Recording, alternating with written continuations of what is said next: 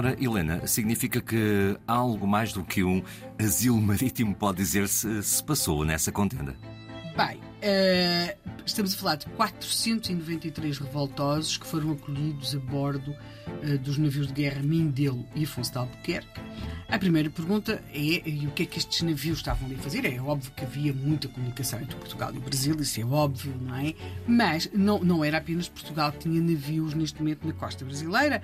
Vamos encontrar outros países europeus, o caso da, da França, da Itália, Inglaterra também, também uh, no outro continente, os Estados Unidos, porque todos estes países, quando começa uma revolta, e a revolta vai durar algum tempo, têm uma preocupação, que é também proteger os seus cidadãos que estão no Brasil, nomeadamente no Rio de Janeiro, porque os revoltosos tinham um cerco no Rio, eh, havia ameaças de bombardeamento, tudo isso, e portanto começa a haver eh, até ofertas por parte de países como a Inglaterra, a França, a Itália e Portugal para mediarem entre as duas partes no conflito.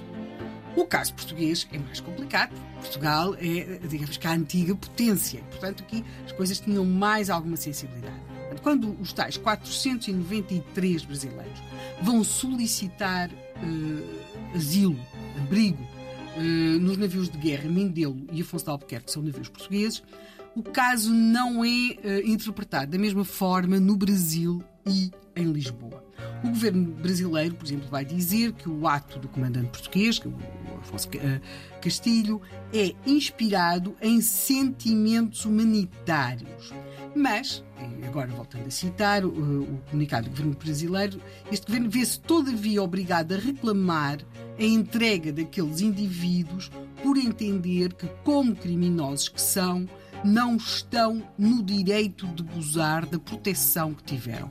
Fim de citação. Ou seja, para o governo brasileiro, aqueles 493 homens que estão a bordo do, do, do Mindelo e Afonso de Albuquerque, uh, que são navios portugueses e que estão ali ao abrigo, se quisermos, do asilo que se dá pessoas que estão a ser perseguidas, que isso não é correto na medida em que estamos diante, isto é um termo que, que eles utilizam, criminosos. Uh, Portugal, pelo contrário, entende que eles eram a serem criminosos, eram criminosos políticos, portanto, os seus atos eram de natureza política e, portanto, tem de se comprometer a, protegê-los. Vai chegar aqui com, a um acordo. E esse acordo era o seguinte: é que uh, Portugal ia manter aqueles homens a bordo até se encontrar uma solução uh, diplomática e que não, eles não iriam ser desembarcados em lugar algum do Brasil, nem, nem daquele continente, e começa até por-se a hipótese de eles serem levados, note que estamos a falar de 493 cidadãos brasileiros, levá-los para Angola. E, portanto, nós temos de entender, temos dois navios de guerra, 493 cidadãos brasileiros lá dentro que pedem proteção ao comandante daqueles navios, Uh, não há logo uma solução de uma situação de compromisso que é eles não podem ser desembarcados em território brasileiro nem limítrofe. Se começa a colocar-se em cima da mesa a possibilidade de serem levados para Angola.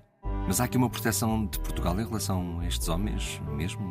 Essa é a mesma questão. O Rui acha que eles são, que os atos deles foram de natureza política ou que eles uh, praticaram ou tiveram um ato, se quisermos, criminosos, e aqui estou a usar criminosos que são, como diz o comunicado do governo uh, brasileiro, o governo que era à altura presidido pelo presidente Floriano Peixoto, e nós vamos ter aqui uh, uma, se quisermos, um crescimento de uma grande animosidade na imprensa brasileira uh, contra Portugal e, se quisermos, também contra a comunidade portuguesa. É uma comunidade que vai ser acusada de apoiar de alguma forma os revoltosos, considerando os seus atos políticos e não os seus atos criminosos. Mas, para amanhã, há aqui uma coisa que convém fixar: é que o governo português entendeu protegê-los e, mais ou menos, assumiu a responsabilidade de não os desembarcar em território brasileiro.